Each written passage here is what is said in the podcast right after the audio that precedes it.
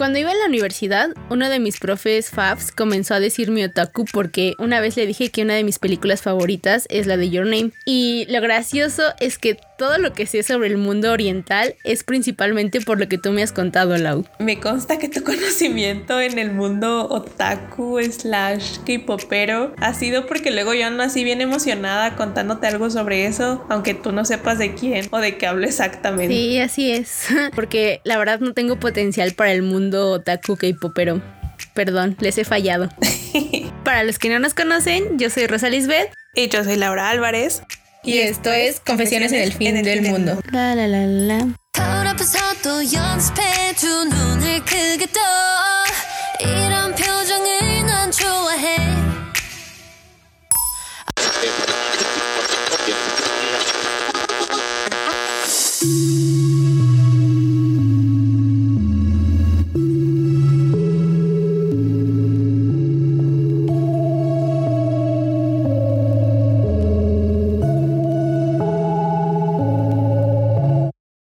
Hola sobrevivientes, ¿cómo han estado?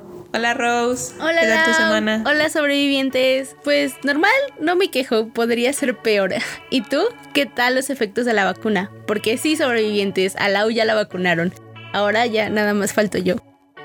Ay no, muy mal todo conmigo.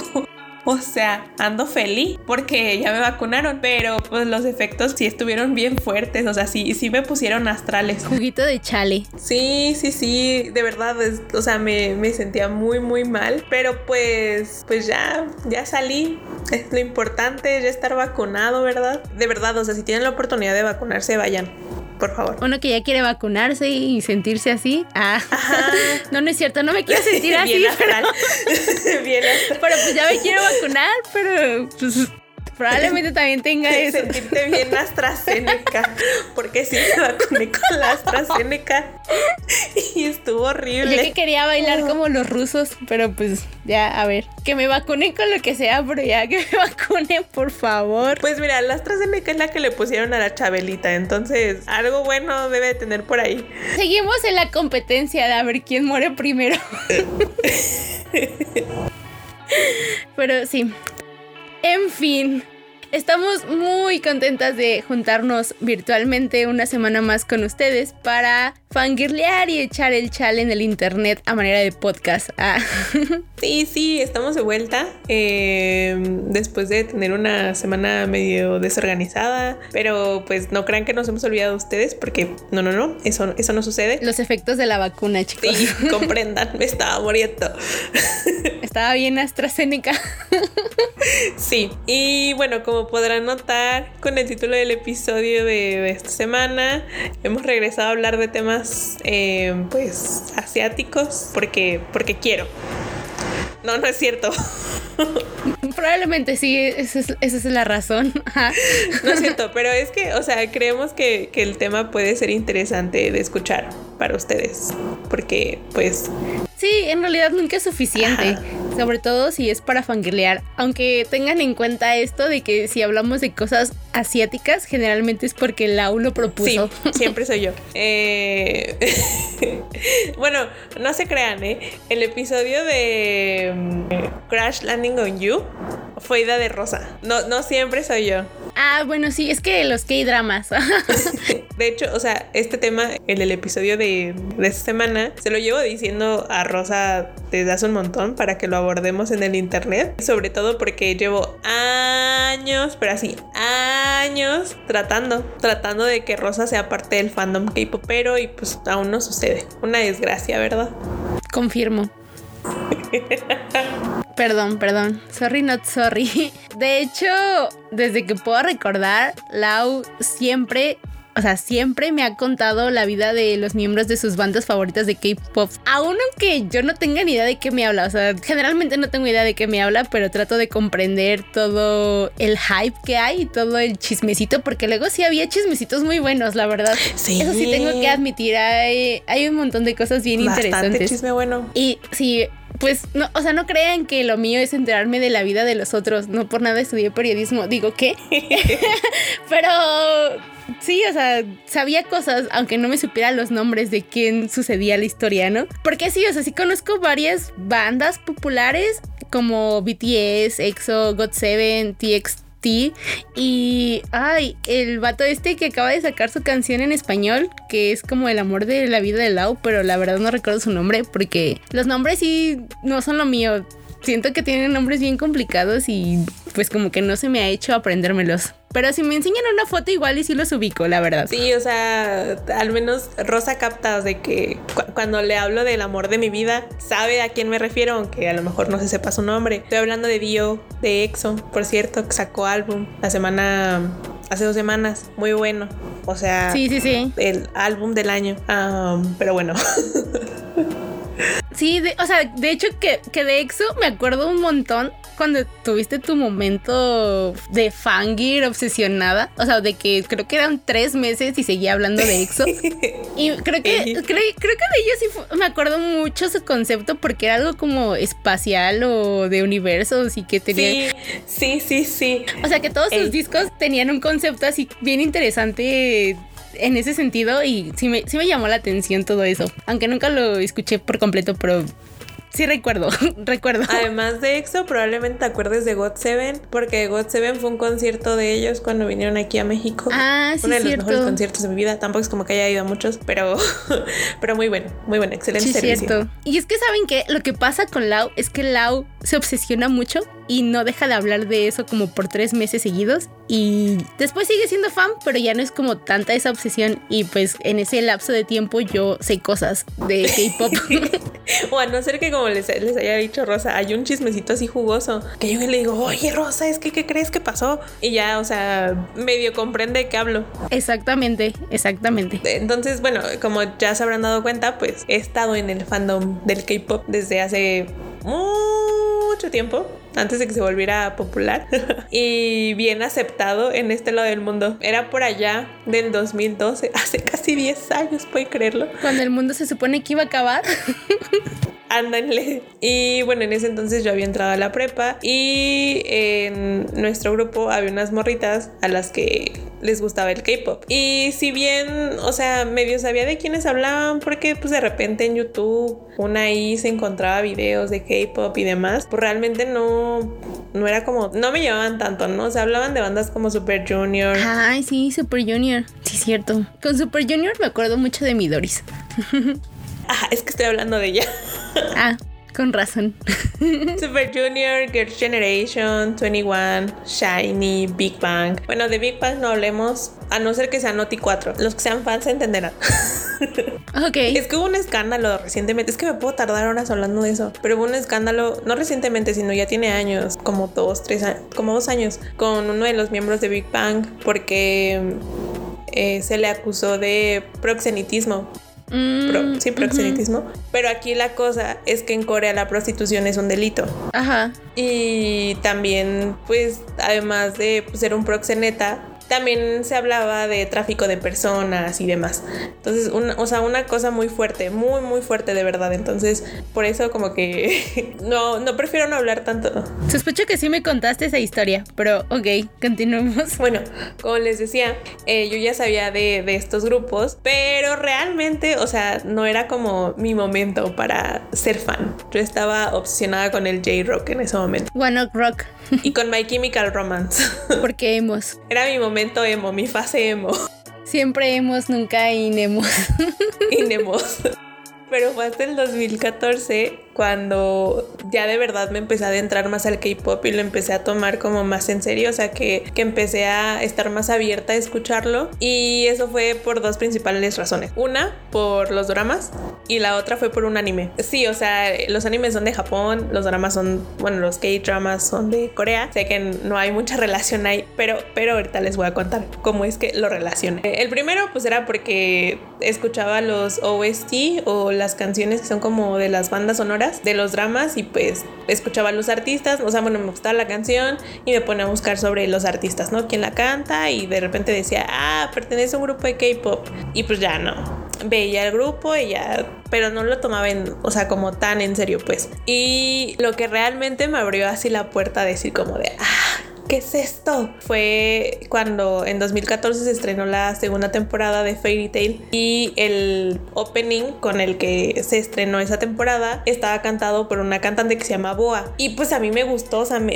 encantó la canción, entonces me fui a buscarla y de repente vi que Boa no era japonesa, era coreana. Y yo me quedé como de, ¿qué? ¿Cómo es esto? Y entonces me fui a buscar videos sobre Boa y me, me escuché varias canciones y pues el algoritmo de YouTube hizo lo suyo y me empezó a recomendar más y más y más. Y fue hasta 2015 cuando yo así de verdad me declaré fan de K-Pop por EXO. Porque fue a inicios, a inicios de, de año de hecho. O sea, finales de 2014 y principios de 2015, en donde me quedé obsesionada con una canción de EXO que se llama Overdose. Y a partir de ahí pues ya empecé a escucharme toda su discografía, me volví súper fan. También este, pues coincidió que iban a tener comeback y pues aún más me obsesioné y así. Así es como inició mi vida K-popera.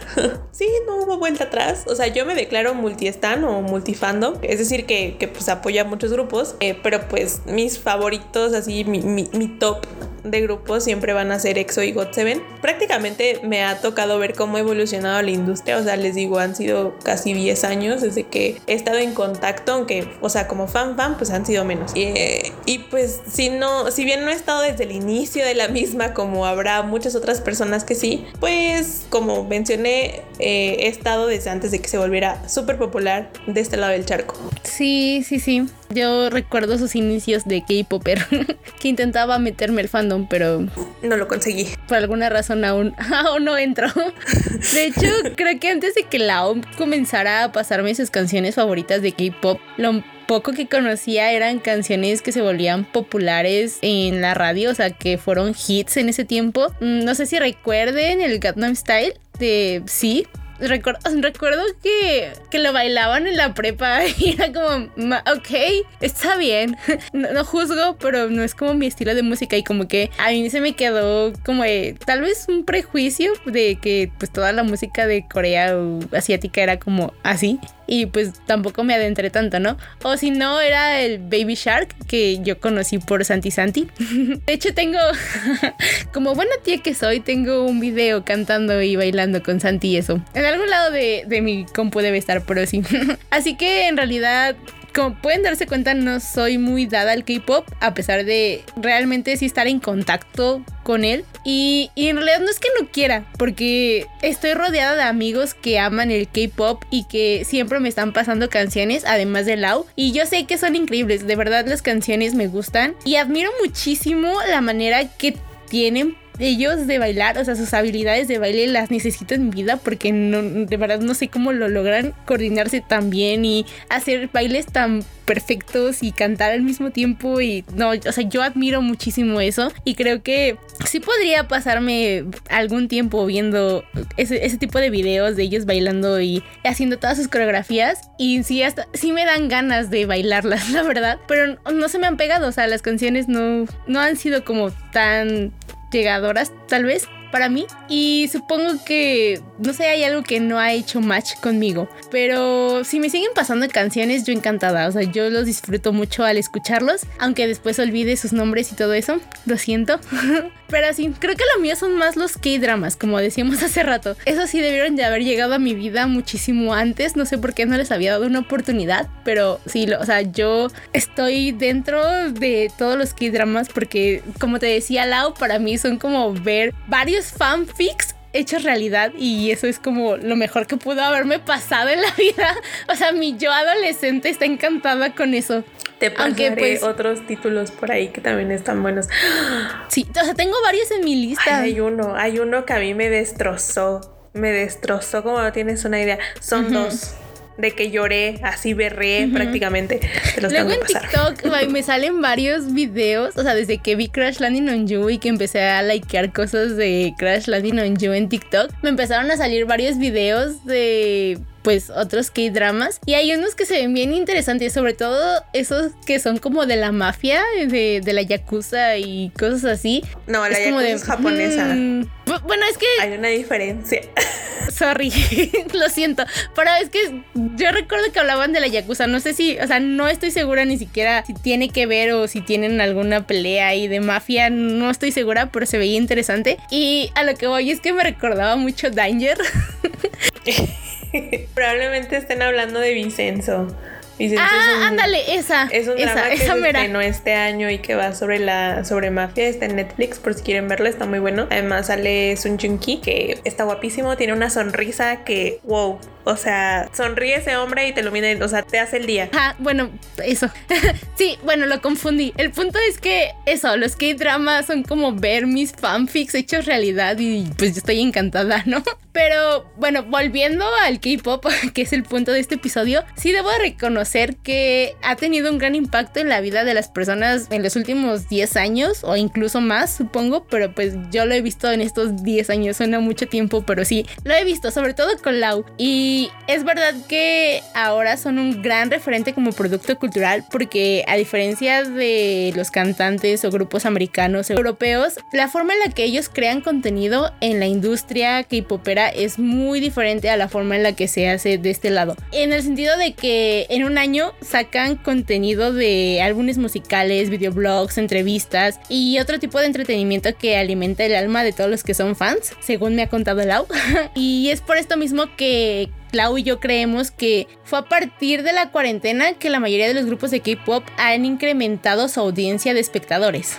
Es momento de sacar sus sombreritos de aluminio, porque la teoría que estamos a punto de contarles parece súper conspiranoica, pero no, no lo es.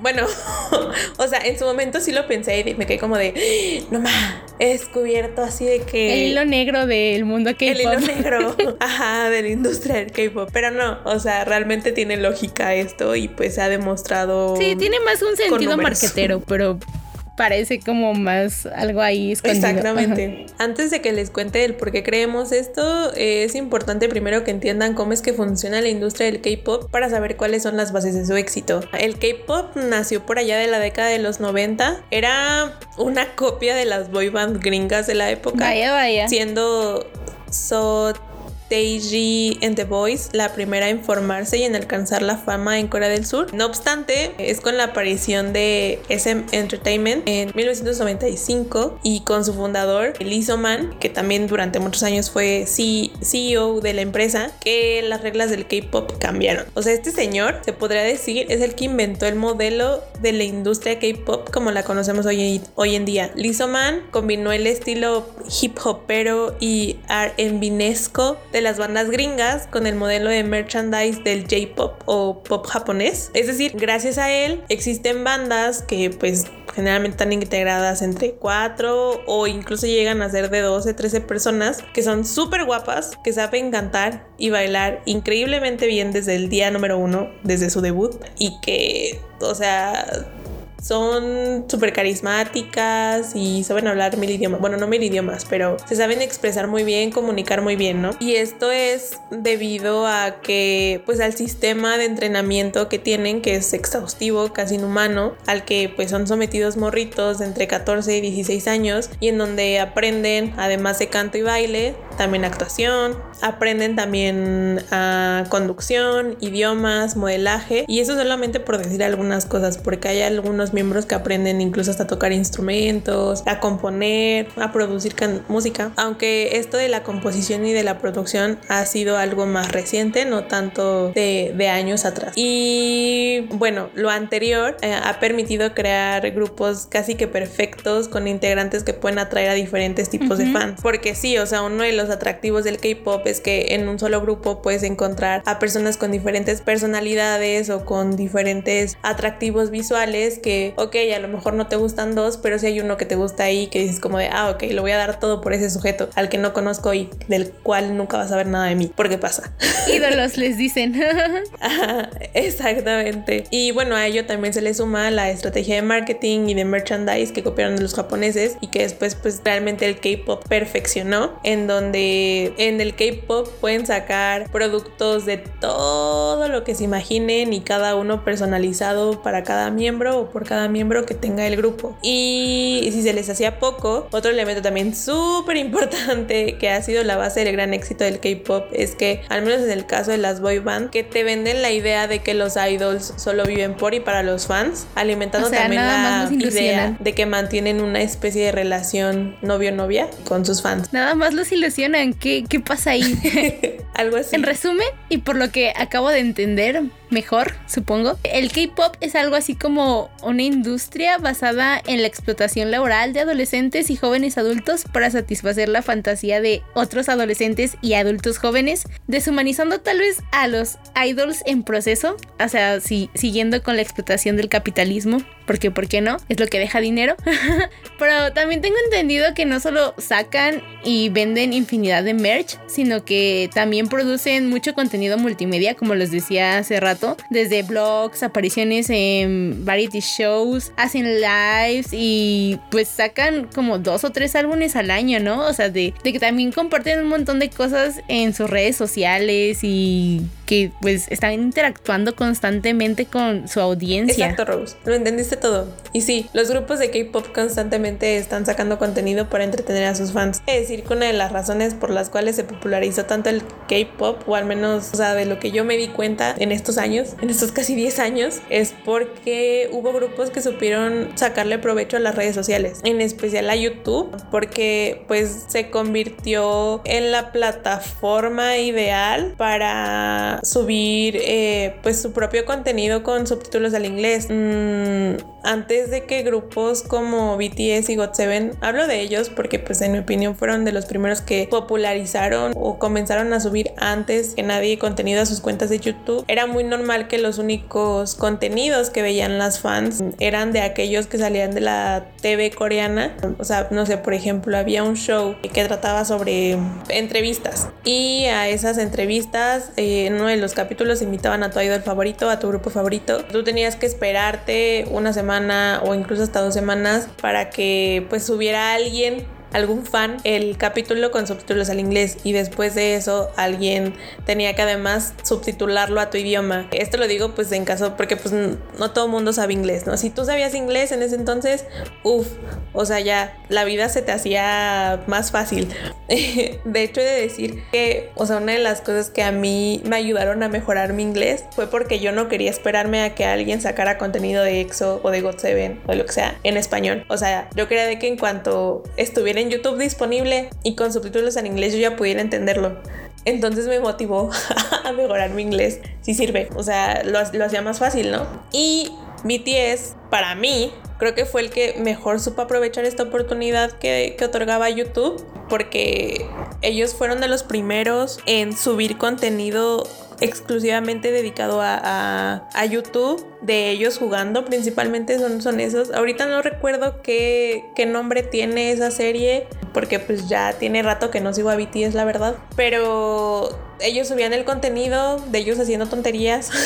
Era muy divertido, la verdad. O sea, yo recuerdo que eran las 3 de la mañana y yo me tenía que aguantar la carcajada porque pues no tenía que, o sea, no quería despertar a, mi familia, ¿no? Y además, o sea, ellos ya lo subían directo con subtítulos al inglés, entonces ni siquiera tenías que esperarte a que alguna fan lo subtitulara, sino que ellos ya, o sea, la propia compañía ya lo subía con los subtítulos y pues era muchísimo más sencillo, ¿no? Porque entonces la traducción, por ejemplo, al español, en vez de tardar dos, tres semanas, tardaba dos, tres días, muchísimo más rápido. Y bueno, además, o sea, esto para mí les permitió crear o sea, una fanbase internacional bastante sólida por esto, por la disponibilidad de su contenido y pues obviamente también por su gran talento y carisma, porque eso no lo puedo negar. Saben producir muy buenas canciones, saben, saben venderse muy bien, o sea, son muy chistosos, son, son gente que, que la verdad cuando las ves sí te alegran los días.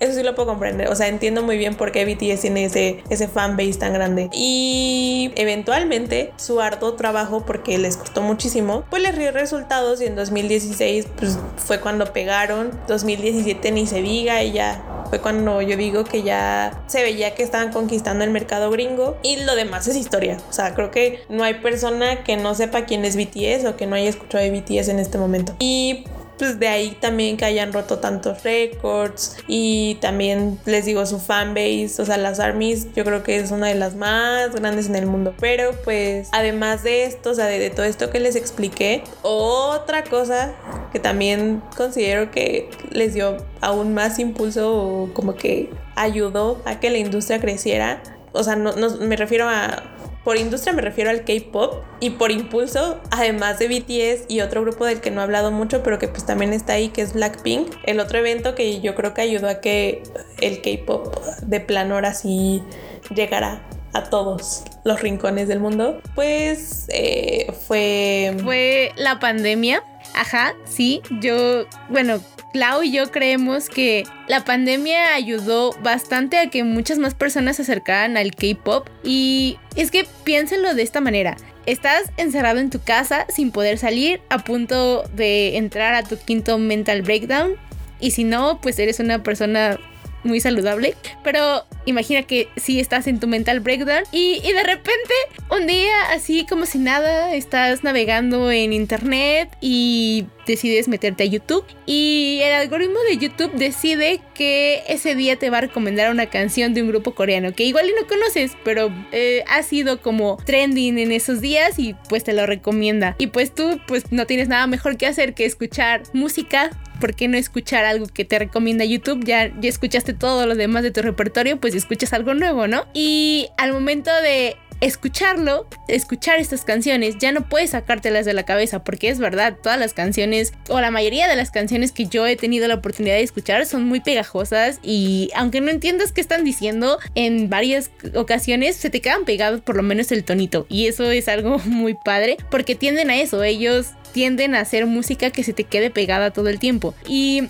Así es como poco a poco empiezas a adentrarte más y más en este mundo en el que pasas de solo escuchar Dynamite de BTS a escuchar todo el álbum o todos los álbumes que sacan cada tres meses. No sé, por poner un, un número, porque yo desconozco cada cuando lo sacan, pero sé que sacan álbumes cada cierto tiempo. Y pues después de esto ya quieres seguir viendo, como decía Lau, quieres seguir viendo el contenido que está en YouTube, no solo de la música, sino las entrevistas. Pues esta serie de que ellos están haciéndose el tonto, están jugando, siendo ellos, divirtiéndote de alguna manera. Y pues si ese, ese contenido te hace feliz, ¿por qué no seguir viéndolo? ¿Por qué no seguir ocupando tu mente en algo diferente que solo la pandemia, no? Y consideramos que es algo que pasó, le pasó a muchas personas Em, de hecho, a varias de mis amigas, bueno, nosotras seguimos a otra youtuber que se volvió justo muy fan de BTS en la pandemia.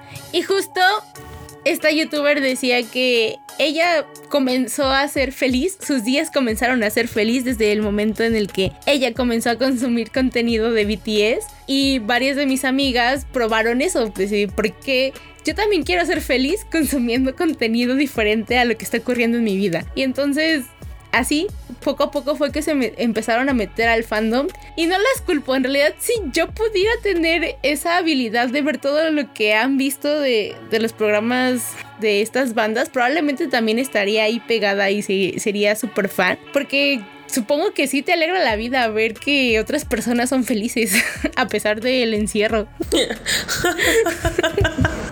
Ay. Bueno, yo supongo, ¿no? No sé. o sea, no es que no sea feliz, pero pues ustedes entienden, ¿no? He estado achicopalada. He estado, llevo un año encerrada ya, ya no puedo más con esto. Pero eso, eso es como parte de la teoría conspirativa hasta cierto punto, porque pues sí, al, al, momento del que tú te quedas en tu casa sin mucho que hacer y ya te escuchaste todos tus álbumes, ya viste tus series favoritas una y otra vez, pues llega un momento en el que quieres descubrir cosas nuevas. Y bueno, si ustedes son igual de flojos que yo, también seguro dejarán que el algoritmo de YouTube YouTube o de Spotify o de lo que sea les diga y les recomiende cosas y pues ya de ahí poco a poco se empiezan a picar. Sí, o sea, a mí sí me tocó leer un montón de comentarios en YouTube en donde, o sea, yo también me volví, me volví fan de otros grupos durante la pandemia porque pues ya me había, o sea, me había visto todo el contenido de mis faps. Entonces como de, hoy, ¿qué hago ahora? Necesito serotonina. Necesito ser feliz. Necesito ser feliz, exactamente. Entonces, pues yo sabía que viendo videos así de K-pop, de... Porque en serio, son muy chistosos algunos, o sea, tienen, tienen muchos momentos muy graciosos. Y así fue como llegué a Wavy, o sea, también escuchando sus canciones. Más bien, inicié con NCT y he sido en los videos de NCT, principalmente NCT es un mega grupo, tiene actualmente 23 integrantes, pero están divididos en subunidades. Ajá, I know. O sea, son tres subunidades, cada subunidad tiene, creo que una nueve y las otras siete o algo así. Entonces, o sea, les digo, tienen bastantes integrantes. Sí, eso es algo que siempre me ha sorprendido de estas bandas coreanas, que tienen como 20 mil integrantes y la verdad tienen mi total admiración todas las fans que se saben todos los nombres y saben quién va en qué grupo, en qué subdivisión y yo no puedo, o sea, neta mi admiración completa porque yo no podría con trabajo si puedo acordarme, o sea, cuando me empezó a gustar One Direction era como de confundía a Louis Tomlinson con Liam y era como solo son cuatro y ustedes que tienen a 23 integrantes, es como mis respetos, la verdad. O sea, ahora imagínate que estos se separen y tengas que escuchar a 23 artistas diferentes en solistas, es como mucho dinero que gastar. O sea, no quiero que se separen, pero pues es, un decir, ¿no? o sea, dimensionenlo y, y sí, bueno, yo solo pienso en eso a veces, es como, wow, me sorprende bastante, la verdad. sí, pero a lo que voy es, o sea, justo es como esta diversidad, esta gran oferta de producto. Suena muy feo, pero pues al final sí son un pues producto. O sea, te va a terminar llegando. Y es que creo que, como les digo, o sea, BTS, Blackpink, que son para mí los grupos más populares en este momento, que al menos han escuchado hablar en algún momento, sí han ayudado a popularizar el K-pop y pues con la, o sea, con la pandemia pues fue como la oportunidad, ¿no? Para expandirse aún más de la industria. Entonces pues sí, sí te atrae el contenido que, que hay. O sea, y como te, les decía, fue más bien en, en videos de NCT y también en, en los comentarios de algunas personas que hacen reacciones a videos de K-pop o relaciones al K-pop, que me di cuenta que para muchas como de, ay, pues yo empecé a estanear a tal grupo o yo me adentré al K-pop en durante la pandemia porque no tenía nada que hacer. O sea, en serio me he encontrado cientos de comentarios de ese tipo de gente que, o sea, que dices que es la pandemia, o sea, no tenía nada que hacer y pues de repente me lo recomendó YouTube y lo empecé a ver por la pandemia y ya no hubo vuelta atrás. Y además de eso también hubo otros eventos durante la pandemia que yo creo que ayudaron a mejorar un poco la imagen del K-pop y uno de ellos, por ejemplo, fueron las protestas por el Black Lives Matter, en donde, pues, creo que fue en las de Chicago. Sí, cuando... Chicago? Ay, no recuerdo. No, no, no me acuerdo la verdad en este momento. Pero fue cuando la policía de la ciudad pidió que mandaran fotos de las personas que habían ido a la protesta. Y entonces, pues, se enteraron, en, lo pidieron por Twitter y las fans del K-pop. O sea, no digo que solamente fueron las, las fans de BTS porque estuvieron involucradas muchas más. Empezaron a, a enviar videos, los fancams, los famosos fancams a la, a la página de la policía de esa ciudad y al final pues la tiraron, tumbaron la, la, página por demasiado spam. O también, por ejemplo, cuando fue la campaña de Trump y que iba a haber un evento y que muchas fans apartaron de que un millón de boletos o 100 mil, o sea, una cosa así, un, número como súper gigante. Y Trump estaba de que, ay, van a ir un montón de personas a, a mi evento, no sé qué, y al final fueron como 2 mil, 3 mil. Este, también, por ejemplo, o incluso, esto ya lo vi más en Latinoamérica, con los eventos que ocurrieron en Colombia este año, también hubo muchas fans que se metieron a los hashtags que estaban utilizando, pues, y se, o sea, y se metieron ahí para llenarlos de, de fan camps y que entonces no aparecieran todas las cosas malas y desagradables que estaban diciendo en contra de las personas que sí querían el paro en Colombia, ¿no? De las que sí estaban protestando. Y pues yo ahí recuerdo que me metí a leer los, porque pues una anda de chismosa, ¿no?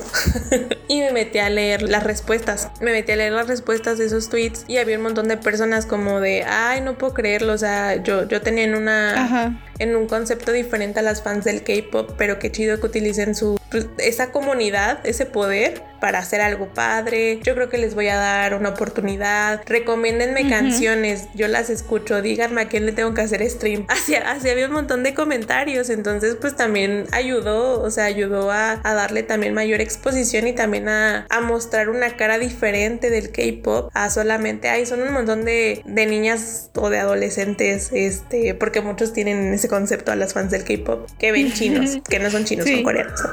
bueno, depende del grupo. Hay algunos en donde sí hay chinos. O sea, pero entienden mi punto, ¿no?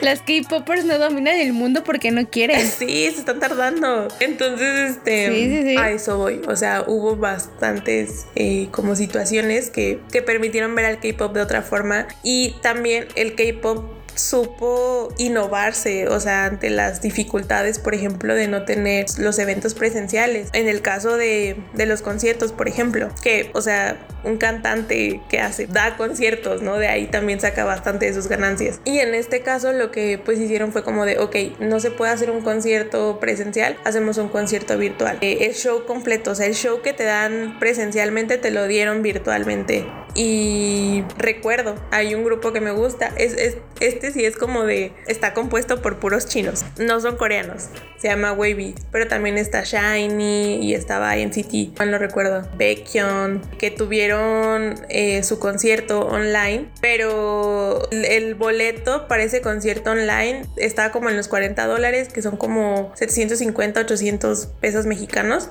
que uno se queda así como, no voy a pagar esa cantidad por ver un concierto a través de mi computadora, pero hubo gente que sí los pagó. Exactamente, hay gente que sí los paga, yo sé, yo sé. a lo que voy es que hay ocasiones en donde, al menos en, estos conciertos que yo les digo, tienen la oportunidad de hablar con, con los fans, o sea, pueden elegir a, dos, tres fans de todas las que están ahí, de todas las miles que están conectadas viendo el, el concierto y pueden tener un, un minuto más o menos como para hablar, para decirles algo, para hacerles alguna pregunta, para sugerirles algún juego o algo que hagan mientras descansan, ¿no? Se toman como su break de las presentaciones o al final de la, del concierto. Entonces, pues esto también como que refuerza esa relación entre idol y fan. En el de BTS, si mal no recuerdo, creo que hubieron hasta como más de 100 mil, un millón de, de, personas conectadas viendo el concierto de BTS online. O sea, es como de qué.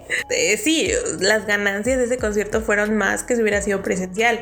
También, por ejemplo, otra cosa que implementaron es una aplicación que se llama Bubble, que los fans pueden, o sea, tú pagas, por ejemplo, para que para, estás suscrita al chat de tu idol favorito, ¿no? O sea, de tu favorito de un grupo. Puedes hacerlo al chat grupal, o sea, el, de todo el grupo y tienes acceso a todos los chats de, la persona o del, de, tu integrante favorito. Pero a lo que voy es que el integrante se encarga de enviar algún mensaje, alguna nota de voz de él cantando o a lo mejor preguntándote hola, ¿cómo estás? O contándote un poco sobre su día o cosas así. Y tú les puedes enviar mensajes Creo que tienes la oportunidad de hacerlo tres veces y él te puede responder directamente. O también, por ejemplo, eh, un, algo que se hacía mucho antes presencialmente en el K-pop eran estos eventos como de fan signs, en donde pues ya sabes, vas, te formas a que te firmen tu, tu álbum, por ejemplo. Y entonces pues eso ya no se puede hacer porque pues no, no puede haber eventos masivos. Entonces lo que hicieron fue ahora hacer llamadas son llamadas como de tres minutos más o menos, donde obviamente tienes que pagar y tienes que comprar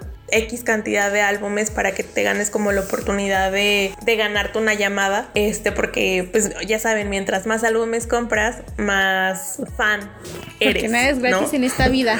Entre comillas. en realidad. porque capitalismo. Ajá, nada es gratis. Exactamente. Entonces, por ejemplo, te puedes ganar la oportunidad de tener una llamada. La puedes grabar incluso con tu idol favorito. O sea, el, el K-pop no se quedó quieto, el K-pop evolucionó. DJ evolucionó. Y que hay ciertos de esta, o sea, ciertas cosas en esta, ajá, en estas innovaciones que a mí la verdad se me hacen muy, pues, o sea, está chido a lo mejor el, el poder tener esa oportunidad de grabar, de, tener una llamada con tu, con tu idol favorito, pero pues también siento que es como más carga de trabajo para el, para el idol, porque pues el idol no solamente pues sí. se encarga de sus eventos, sino que tiene otros, ya sea yendo a programas de televisión o grabando el video musical o preparando la nueva coreografía o por ejemplo si van a tener un concierto online, pues también tiene que preparar toda la logística del concierto, o sea, es bastante pues. ¿Descansarán en algún momento? Pues en teoría, en teoría rosa, en teoría, en teoría descansan.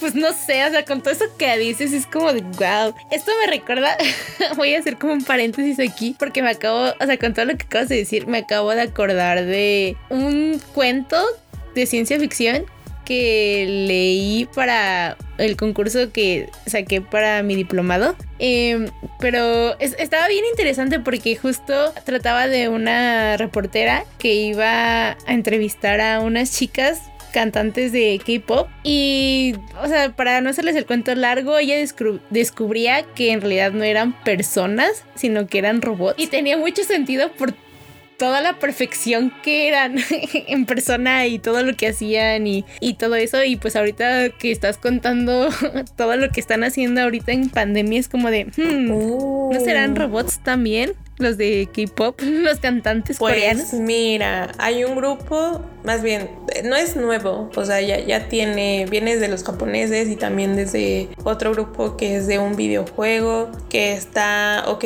pero en el K-pop, o sea, como tal en el K-pop, hay un grupo que debutó el año pasado que se llama ESPA, que introdujo un concepto que es de los idols como virtuales Ajá. Wow. O sea, haz de cuenta que están las miembros físicas, ¿no? Que son las que cantan, y aparte hay miembros virtuales. Cuando, cuando presentaron toda la idea de este concepto de, de que podías interactuar o que ibas a poder interactuar todo el tiempo con estas idols virtuales y demás, hubo un montón de gente que se espantó, que es como de, ¿qué? ¿Cómo es posible? ¿Van a reemplazar a los idols humanos? No, más explotación, más no sé qué. O sea, que sí que se puede explotación. Pero pues al final o sea, estaban, yo siento que la empresa estaba tratando de, mm, de tantear como la idea de ver si realmente funcionaría el tener idols virtuales. No gustó tanto, la verdad. O sea, hubo muchos como que se sacaron de onda, pero no creas, ¿eh? El K-Pop puede que vaya por allá en algunos años. Da miedo.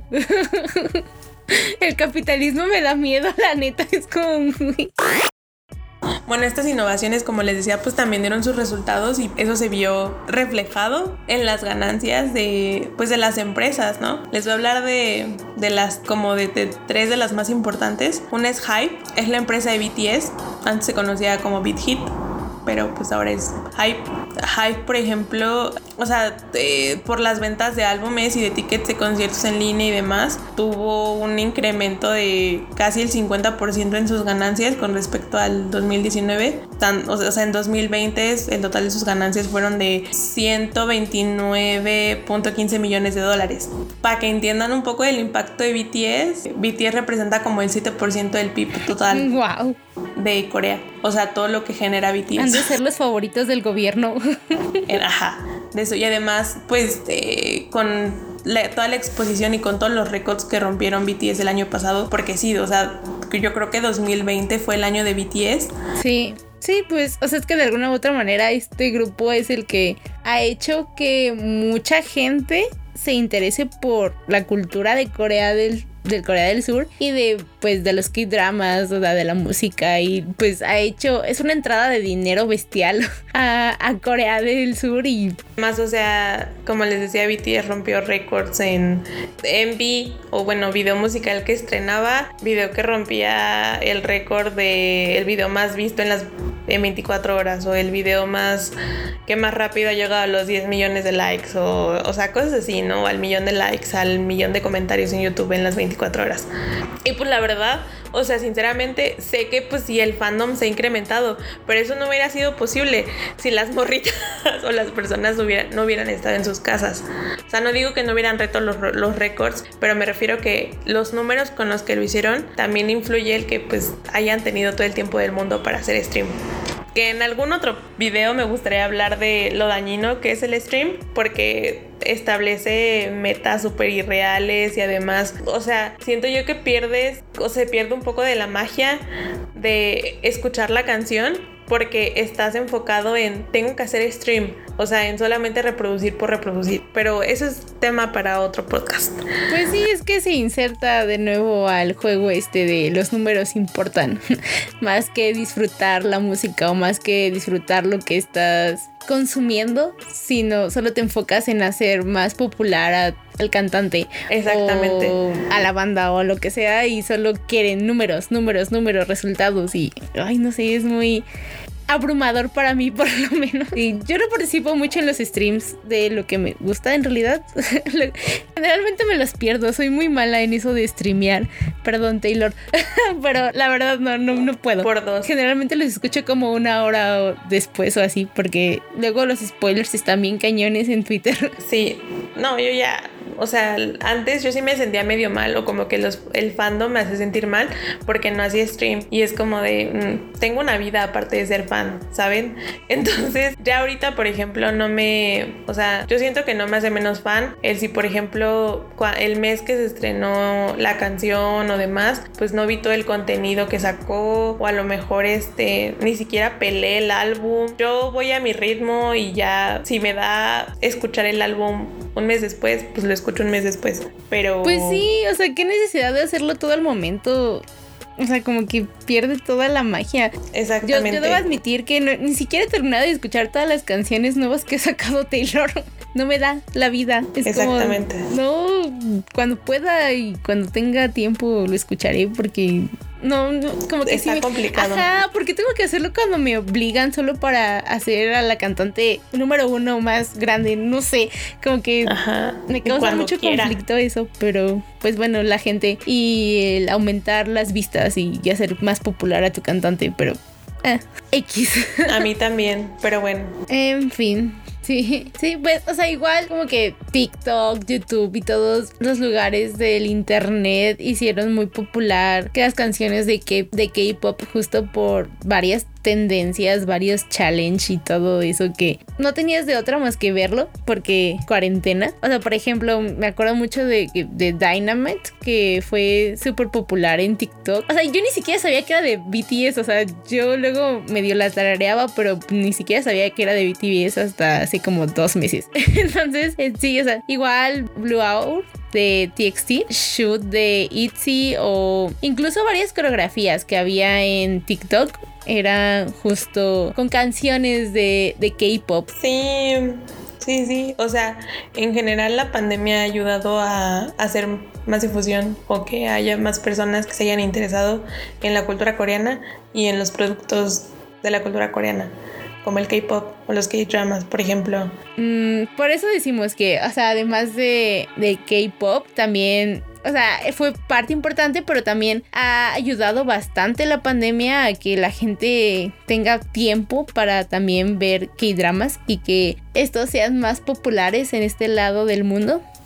Pero igual de eso podemos hablar después. Sí, es que, o sea, es todo un fenómeno. Esto de la... Hay un concepto que engloba a todo lo que tiene que ver con el K-Pop, con el K-Drama, incluso con el K-Beauty, que también el K-Beauty es todo un mundo ahí del que podemos hablar también, dedicarle todo un episodio en específico. Pero este concepto se llama la ola Hallyu, que es estos, o sea, son los productos de la cultura pop coreana. Entonces, yo, yo creo que sí, o sea, que, el Hallyu ha tenido mucha más exposición e, e, impulso en los últimos años. Pero es que en general creo que no, o sea, sí con el K-pop se ve más potencializado, pero supongo que también pasó con otras con otras industrias, no solo de K-pop, sino de la música o ya un poco más de este lado del mundo. Pero lo que sucede es lo mismo que decíamos hace rato. O sea, estos cantantes o estos grupos o estos programas de televisión, por decir